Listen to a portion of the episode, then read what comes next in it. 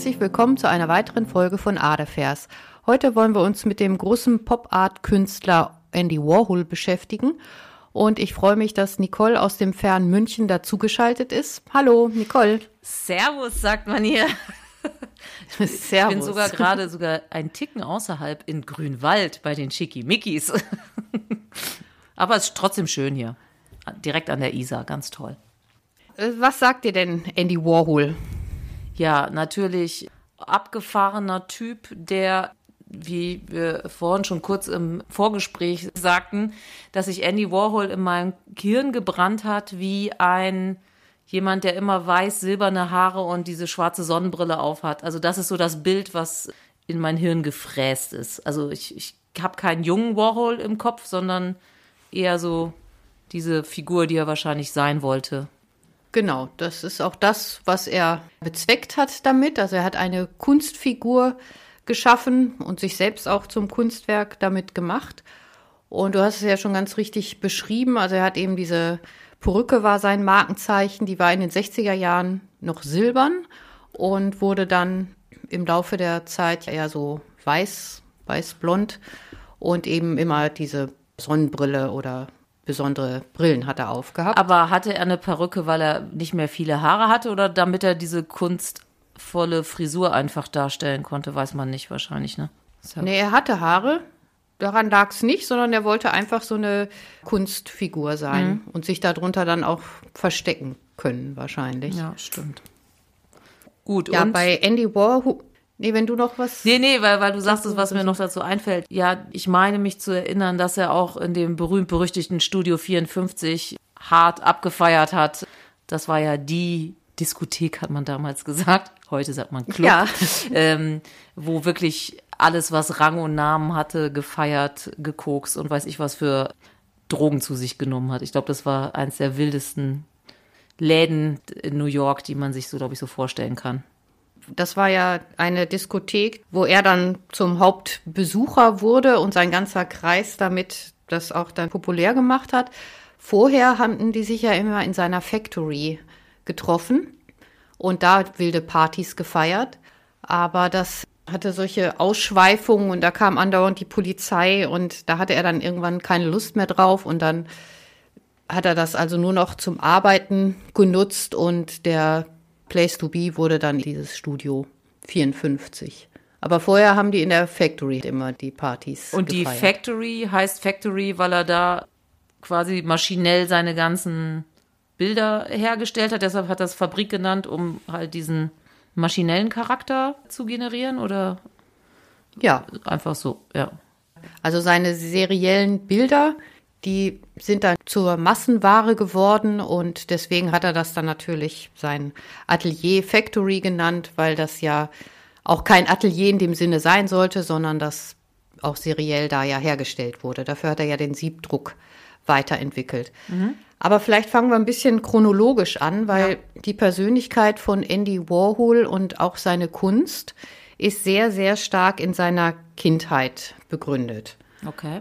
Und zwar war er ein Einwanderkind von also slowakisch-ungarischer Herkunft. Also so wie das, ich, das ist ja verrückt. Vielleicht sind wir noch um 5000 genau. Ecken verwandt und wissen das gar nicht ja. voneinander. Ich habe auch eine schwarze Brille auf. Aha.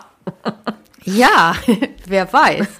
Auf jeden Fall hieß sein Vater auch noch äh, Warhola, also mit V geschrieben, mhm. vom slawischen Ursprung her. Der hatte das schon in Warhola umgeändert, als er nach Amerika ausgewandert ist.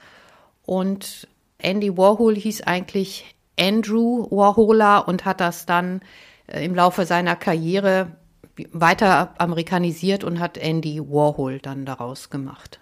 Aber der hieß schon in der Slowakei, Ungarn, Andrew oder wahrscheinlich hieß der Andrei irgendwie was oder so wahrscheinlich. Nee, ne? er ist ja, er ist schon, Ach so, er ist schon, in, der, er ist schon in den USA geboren. Okay, ja. Ja, dann darf er Andrew heißen, alles klar. Wie gesagt, er ist 1928 in Pittsburgh auf die Welt gekommen als dritter Sohn von dieser Warhola-Familie. Und sein Vater war Gastarbeiter. Pittsburgh war ja eine Arbeiterstadt und da gab es Minen und der Vater hat aber als Bauarbeiter gearbeitet.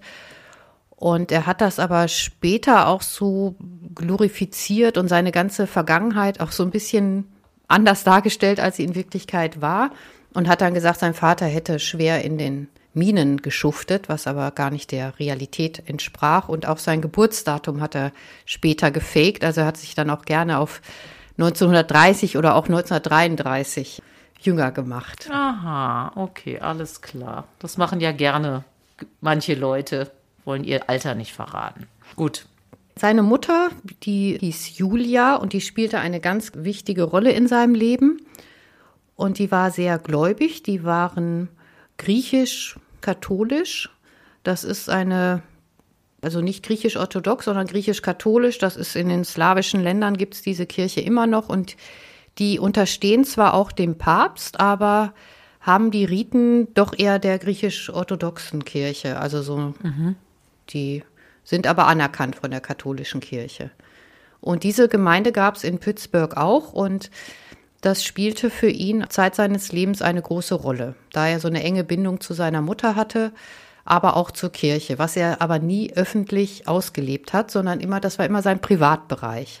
Ah, aber Moment, wenn er in dieser äh, Kirche war, der war ja homosexuell und so, das war dann ja vielleicht auch suboptimal in dieser Kirche, ne? Dass er das nicht öffentlich genau. alles sagen wollte, wahrscheinlich, ne? Ja, das hat er auch schon sehr früh bemerkt und hat dann natürlich da auch sehr drunter gelitten. Er war ein ganz sensibles Kind und leider auch sehr krank. Also der hat äh, mit acht Jahren hat er Scharlach gehabt und daraufhin eine Nervenkrankheit bekommen. Die Chorea minor heißt die. Und die äußert sich durch Fieberkrämpfe und so ein bisschen wie Epilepsie. Ja, okay. Äußert sich das. Also, dass man seine Gliedmaßen und so nicht mehr kontrollieren kann, aber auch seinen Mund nicht mehr kontrollieren kann. Also, dass man auf einmal so anfängt, die Zunge rauszustrecken. Also ziemlich fiese Sachen waren ah. dabei. Und er hatte zudem noch eine sehr, sehr blasse Haut, sodass man, als er noch Kind war, dachte, er wäre Albino. Ja. Und konnte deswegen also auch nie so richtig viel lange draußen sein, weil er so eine empfindliche Haut hatte. Und all das trug natürlich dazu bei, dass er keine Freunde hatte und wahnsinnig gemobbt wurde. Und seine Mutter hat immer die Hand schützend über ihn gehalten und hat ihn dann auch sehr lange aus der Schule rausgenommen und ihn selbst unterrichtet, um ihn einfach auch zu schützen. Und teilweise war diese Krankheit auch so schwer, dass er auch bettlägerig war und auch gar nicht zur Schule konnte. Und in dieser Zeit hat er sich dann in diese Comic-Welt und in die Celebrity- und Filmschauspielerwelt geflüchtet, kann man sagen. Also er hatte zwei Fluchtpunkte. Das eine war eben die Kirche und das andere war so diese Celebrity-Welt. Auch ein komischer Kontrast. ja. okay. Jeder so, wie er mag.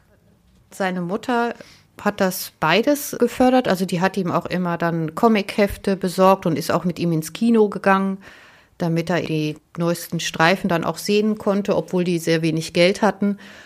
Und er hat dann angefangen, schon als Kind im Bett so Collagen zu machen aus den Comicheften. Mhm. Und hat auch berühmte Schauspieler angeschrieben, weil er Autogrammkarten erbeten hat und hat da auch eine reichhaltige Sammlung. Ah, okay. Schon aus der Kindheit gehabt und die hat er also bis zum Tode immer behalten. Die hat man dann später in seinem Fundus gefunden. Hat er nicht eh so eine sehr arge Sammelleidenschaft gehabt? Ja. Ah, okay, dann passt das ja. Hat das, hat das ja schon früh begonnen. Ja, das war auch, also nach seinem Tod, weil sein ganzes Haus eben voll gestopft war bis oben hin, weil er diese Sammelwut, muss man schon sagen, hatte und auch so ein bisschen Messi angehaucht war, hat das auch ewig gedauert, bis man seinen Nachlass überhaupt irgendwie durchschauen konnte. Und man ist damit immer noch nicht fertig. Also die haben jetzt zum Beispiel, was jetzt gerade besonders interessant ist, der hat Zeitboxen. Ach ja, diese gemacht. Time Capsules Dinger da. Genau. Was war da nochmal drin? Also was, was meint er da mit Zeitboxen? Ja, er hat also alles, was er meinte, was einem bestimmten Zeit zuzuordnen war, in eine Box gepackt. Also ein Tag, ein Jahr oder eine, äh, eine, wie sagt man? Nee, das war unbestimmt. Das also war immer, wenn er meinte, dass die Zeit sich so verändert hatte, also mit der Mondlandung, da hat er dann natürlich Sachen, Artikel und alles, was er da irgendwie zur Mondlandung gefunden hat, in so eine Box gepackt. Immer, wenn er meinte, so, jetzt hat sich wieder was verändert, jetzt ist der Zeitgeist wieder so ein bisschen anderer, dann hat er so eine Zeitbox gemacht. Und das hatte man nie so richtig ernst genommen, aber jetzt, je mehr Zeit verstreicht, desto interessanter wird das natürlich für uns. Ja, klar. Weil er da wohl auch ein ziemliches Gespür für hatte, für den Zeitgeist. Und auch immer die neuesten Techniken aufgegriffen hat und da ja auch der innovativste Künstler überhaupt war. Ja, also die Leidenschaft für diese Comics auszuschneiden. Die hatte sich dann schon in, in der Kindheit entwickelt, aber auch das Zeichnen. Und das hat seine Mutter sehr schnell entdeckt, dass er da Talent hat. Und er durfte da in der Kindheit zu so einer Samstagsschule, wo ihm das Zeichnen beigebracht wurde. Und das ist also ganz früh gefordert worden. Und auch die Leidenschaft zur Fotografie hat die Mutter besonders früh gefördert und obwohl die so wenig Geld hatten, hat sie ihm mit neun Jahren schon eine Kamera geschenkt, seine erste, sodass er auch da sehr früh sich entwickeln konnte. Mhm. Dann hat er sein, mit Ach und Krach da seine Graduation hinter sich gebracht und ist dann folgerichtig zu einem Grafikdesign-Studium aufgebrochen. Und das hat er glänzend absolviert und auch die haben schon gemerkt, dass er also besonderes Talent hat und haben ihm auch empfohlen, dass er doch nach äh, New York gehen soll, um dann da zu arbeiten. Und das hat er dann auch gemacht und hat da sofort Aufträge bekommen, weil alle gemerkt haben, was für ein wahnsinniges Talent er hatte. Und hat dann sofort für die größten Magazine gearbeitet, also für Vogue und für Vanity Fair und die wollten alle seine Zeichnungen haben. Ja, ist doch das, mal ein guter Anfang. Ne? Da war er dann, also in den 50er Jahren war er eben ein sehr berühmter Grafikdesigner und verdiente schon gut Geld. Aber er wollte gar kein Grafikdesigner sein, sondern er wollte Künstler sein. Und er wollte unbedingt berühmt werden. Mhm. Und auch Ausstellungen machen. Und das ging als Grafikdesigner ja nicht so gut. Und deswegen hat er sich dann da weiterentwickelt und auch schon nach Galeristen gesucht und zuerst auch seine Grafiken ausgestellt auch schon mit Erfolg, aber er wurde immer als Grafikdesigner betitelt, was ihn sehr geärgert hat. Und dann hat er einen Galeristen entdeckt, der Irving Bloom, der auch schon ziemlich große Galerie hatte. Und da hat er 1962 das erste Mal seine Suppendosen ausgestellt, also äh, serielle Bilder, 32 mal die Campbell Soup und sonst nichts. Also es war eine reine Ausstellung mit diesen Bildern. Aber was, das ist ja das Bild, was du mir auch geschickt hast. Es ist aber immer eine unterschiedliche Geschmacksrichtung zu sehen, sehe ich. Richtig. genau. Also es sind nicht, ist einfach nicht immer nur einmal die gleiche Dose, sondern wir haben hier von Beef, Noodle, Chicken, Vegetable, Mushrooms, Black Bean, ist alles dabei. Natürlich genau. auch Tomatensuppe das, es gab die Campbell Soup in 32 verschiedenen Geschmacksrichtungen und die hat er alle abgebildet. Und erklärend dazu hat er gesagt, das wäre sein Lieblingsgericht und dass es zu Hause bei ihm, auch weil sie so wenig Geld hatten, das ist auch so ein Mythos, den er da so mitentwickelt hat, diese Campbell Soup sehr häufig gab. Und dass er die aber nach wie vor auch gerne essen würde. Aber die gibt es immer noch, ne? Ja. Mhm. Und dass seine Mutter die auch schon als schön empfunden hat, diese Dose, und da auch Blumen reingemacht hat. Oh. Also als Blumenvase das schon benutzt hat. Also auch das kam quasi von seiner Mutter, die mit ihm nach New York gezogen ist, muss man sagen. Und der Vater war, ist schnell verstorben oder weil der gar nicht mehr auftaucht? Genau, der ist schon 1942 verstorben, als Andy Warhol 24 war. Der ist an einer Tuberkulose gestorben. Seine Mutter ist mit ihm nach New York gezogen und hat ihm immer den Haushalt geführt und hat morgenslich mit ihm gebetet, was alles erst viel später rauskam. Er hat nämlich auch Tagebuch geführt und er hatte ein Privatleben, was er wirklich komplett vor der Öffentlichkeit geheim gehalten hatte. Und auch dieses Leben mit seiner Mutter und dass er nach wie vor gläubig war und in die Kirche gegangen ist und auch da zum Beispiel bei der Armenspeisung geholfen hat und da mitgekocht hat. Ah. Das war alles eine Erkenntnis, die erst nach seinem Tod zum Erscheinen gekommen ist, weil er, er wollte diese Kunstfigur, äh, die er erschaffen hatte, hatte mit seinem eigentlichen Wesen also sehr wenig zu tun. Das war der Andy, den er entwickelt hatte, um berühmt zu werden, weil er endlich auch geliebt werden wollte. Das lag einfach in seiner Kindheit begründet, weil er so ein gemobbtes und schwächliches Kind war und nie ernst genommen worden ist. Und deswegen diese Kunstfigur Andy Warhol. Aber hat er denn dann auch jemals einen Partner gehabt, mit dem er zusammen äh, war, gelebt hat, wie auch immer? Ja, die Mutter ist dann 1972 verstorben und dementsprechend hat er dann auch erst seine Homosexualität anschließend ausgelebt, aber auch nicht öffentlich. Also mhm. er hat sich nicht richtig geoutet, aber wenn er darauf angesprochen wurde, hat er es auch nicht negiert. Also er hat dann schon gesagt, ja, ist richtig, aber auch keinen weiteren Kommentar. So. Mhm. Oh Gott, dann hat er Und sich er das wahrscheinlich nie getraut äh, beim Leben seiner Mutter. Nee. Ja. Das mhm. hätte wahrscheinlich das Weltbild der Mutter ja, ja auch zerstört, denke ich mal. Ja. Ach, ja. ja, sein Freund, der hieß Ted Johnson, den er dann Anfang der 70er Jahre kennengelernt hatte, der war äh, Interior Designer. Und der hat zuerst in seiner Factory die Böden gewischt, um sich Geld zu verdienen, weil er nicht so besonders erfolgreich war. Also der wollte diesen American Dream halt auch leben und ist dann nach New York gezogen und ja, hat dann in der Factory erst als Putzmann gearbeitet und dann hat aber der Warhol ihn entdeckt und dann ist er auch Filmer geworden. Also hat dann später diese Drehbücher mit Warhol entwickelt und hat sehr viel als Interior Designer gearbeitet, auch für die ganzen Celebrities dann natürlich. Natürlich, es passt ja dann, wenn man in dem Kreis unterwegs ist. Und die beiden, die haben zehn bis zwölf Jahre lang wohl zusammengelebt. Man weiß es nicht genau, weil das ja auch alles geheim, geheim, geheim war. Mhm. Aber die haben wohl, das war wohl seine stabilste Beziehung dann nach der Mutter, dieser Mann. Ja, immerhin hatte jemanden gehabt ja. dann. Und der ist 1996 dann tragisch äh, mit dem Flugzeug abgestürzt.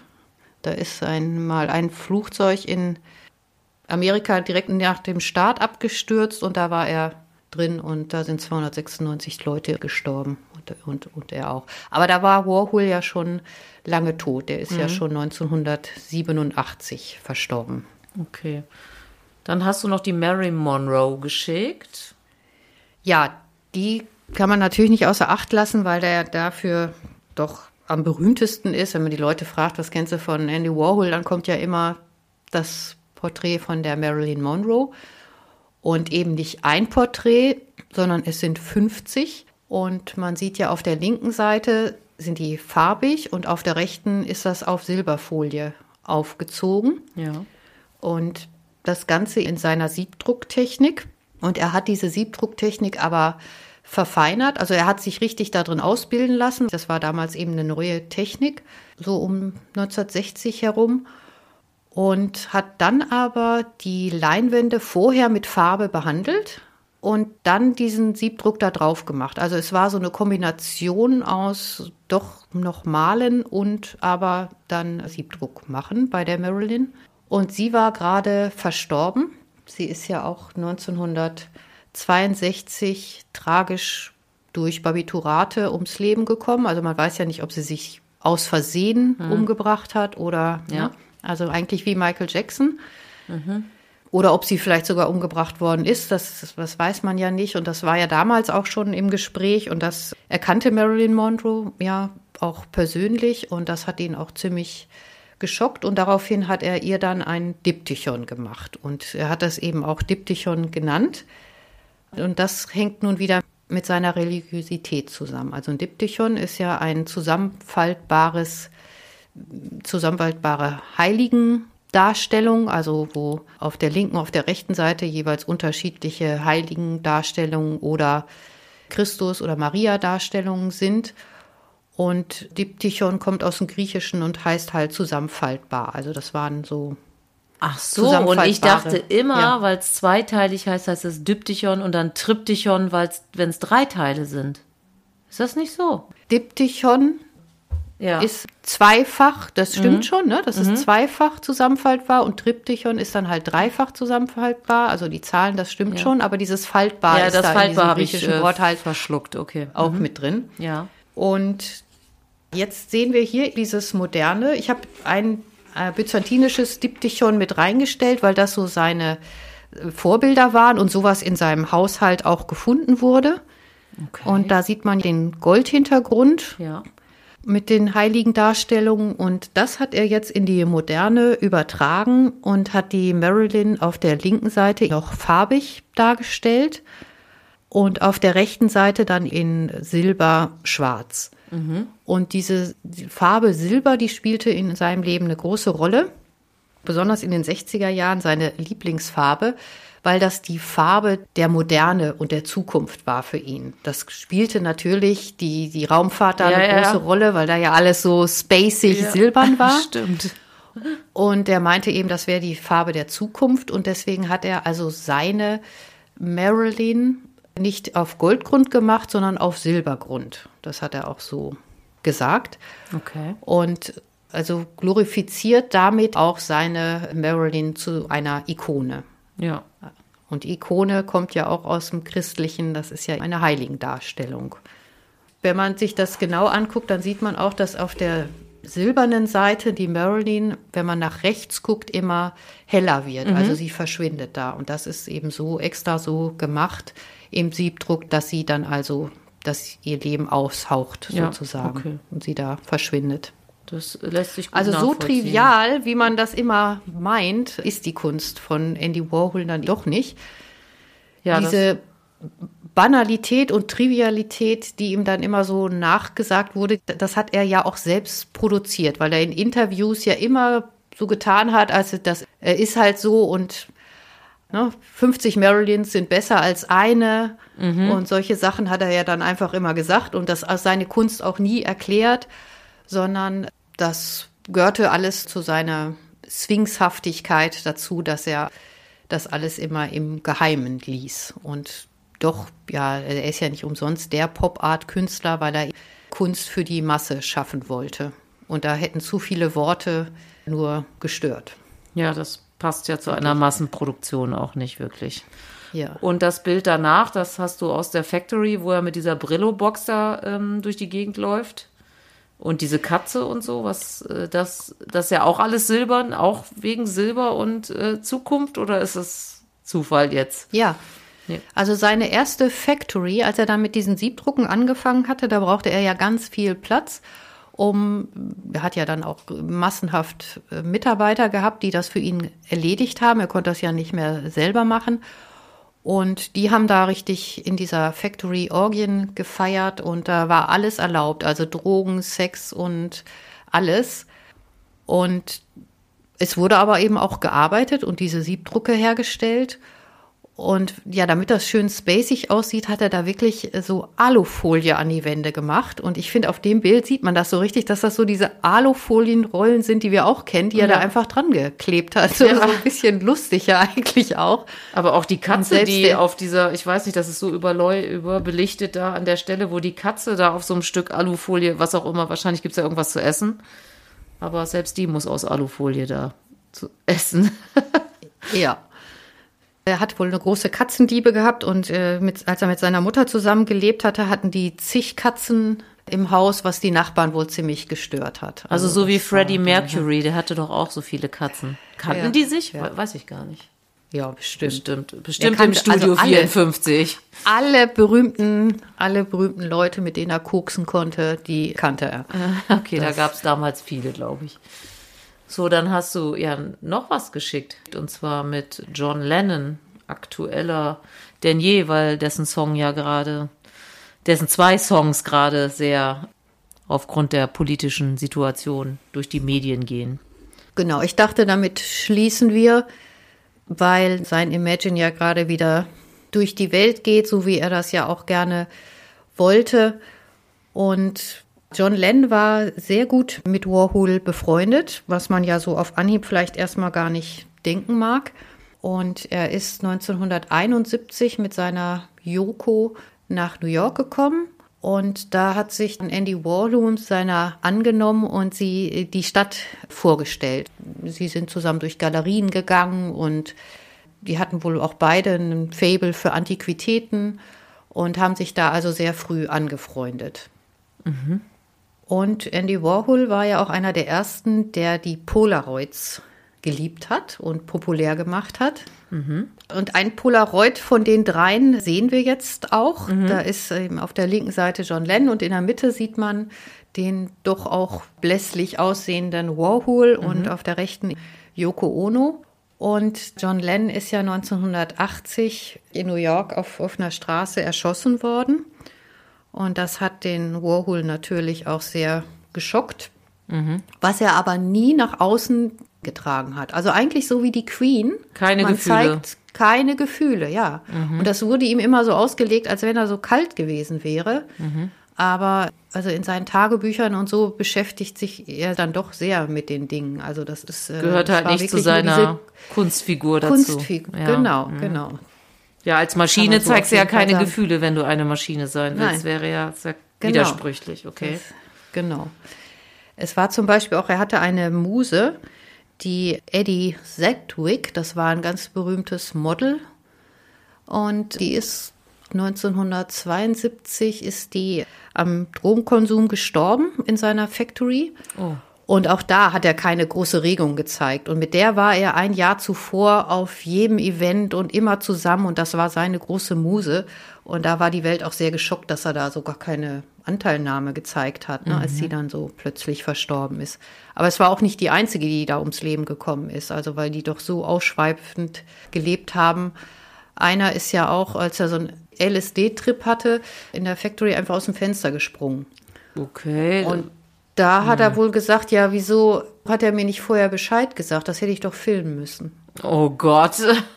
Ja, und das haben ja. sie ihm dann natürlich auch übelst ausgelegt, aber das war schon eine seltsame Äußerung dazu.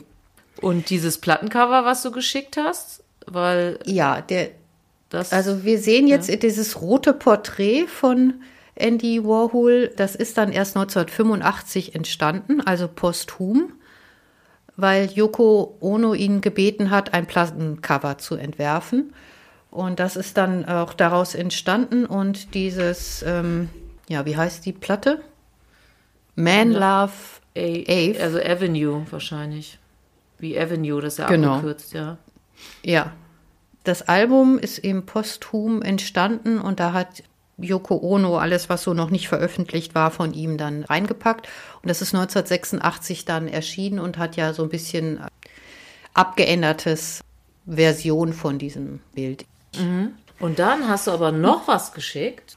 Und zwar ein Bild mit so Segelbooten, was aussieht wie Malen nach Zahlen. Das haben wir ja für deine Physiotherapeutin mit reingenommen. Liebe Grüße, Daniela, weil wir haben eine sehr äh, treue Zuhörerin, das ist äh, meine Physiotherapeutin Daniela, die immer während sie unseren Podcast hier hört, sich das passende Bild im besten Falle auf dem Tablet raussucht und dann Malen nach Zahlen macht, während wir über das Bild sprechen. Und sie meint, das ist total meditativ und schön. Und ähm, ja. guck mal, Daniela, da wäre doch was. Was kannst du ja. jetzt machen, während wir drüber sprechen? Also der hat wirklich so Malen nach Zahlen Dinger gemacht und die nennt er Do It Yourself. Das hat er erfunden. Das, das ist erfunden. seine Erfindung gewesen, damit alle Menschen Kunst produzieren können. Er wollte sich als Künstler ja immer weiter zurücknehmen und die anderen machen lassen, dass jeder ein Künstler sein kann. Aber ich wollte noch mal auf seinen innovativen Geist kurz eingehen. Mhm. Also er hat ja nicht nur diese seriellen Siebdrucke erfunden, und war nicht nur einer der größten Pop-Art-Künstler, indem er also Alltagsgegenstände zur Kunst deklariert hat, sondern er war auch in der Filmkunst besonders innovativ und hat einfach zum Beispiel aufs Empire State Building draufgehalten und das acht Stunden lang gefilmt oder sich selbst beim Burgeressen gefilmt und also solche sehr experimentellen Filme sehr früh gemacht. Okay. Dann hat er aber auch mit seinem Freund, der ja Interior Designer war, hat er zur Ausstattung von diesem Studio 54 beigetragen. Und er hat zum Beispiel die, diese silberne Kugel, diese Spiegelkugel entwickelt. Die Disco-Kugel, ja. Ach echt? Und er hat ja Velvet Underground auch promotet, also diese die Band. Mhm. Die Band. Und die durfte dann in seiner Factory auch auftreten. Und da hat er zum Beispiel das erste Mal eine Lichtshow dazu inszeniert. Auch da war er der Erste, der Strobolicht eingesetzt hat, diese Silberkugel, um, um diese Effekte zu schaffen. Und all solche Dinge hat er entwickelt und das hat ja dann die Disco-Szene auf jeden Fall komplett verändert und erneuert. Ja. Und ist dann 1987 sehr plötzlich bei einer Gallen-OP gestorben. Oh, also. Da traten ja. Blut, Blutungen auf und die konnte man nicht stoppen. Und da ist er dann sehr überraschend gestorben. Und daher hat man seinen Nachlass unvorbereitet sozusagen gefunden. Ne? Also er konnte ja nichts irgendwie, er wusste ja nicht, dass er sterben muss. Mhm. Und hat zum Beispiel auch auf seinem Nachttisch ein Kreuz und eine Bibel gefunden. Und das hätte man also vorher nie gedacht ja. von diesem coolen Andy Warhol. Ja, wenn er was geplant hätte, hätte er das bestimmt schön zur Seite geräumt. Ja. Ja. Wer weiß, wie er in Erinnerung bleiben wollte. Als Ausklang wollte ich jetzt noch mal Imagine spielen, weil wir ja auch mhm. John Lennon hier zum Thema hatten, weil das uns doch jetzt alle, finde ich, verbindet und stärkt und der Wunsch nach Frieden. Ja. Je mehr daran glauben und denken, desto eher passiert es dann vielleicht auch wieder. Das hoffen wir sehr. Ja, genau. in diesem Sinne sage ich hier leise Servus aus München nach Berlin. Und äh, wir hören uns hoffentlich bald wieder. Und wenn ihr Lust habt, dürft ihr uns natürlich gerne bei Spotify und sonst überall, wo es Podcasts gibt, folgen. Ja. Und auch Sternchen dalassen. Freuen wir uns auch. Oder, ja, Katharina? freuen wir uns auch. Genau. Ja. Okay. Vielen klar. Dank, Nicole. Bis dann. Bis bald. Tschüss. Tschüss.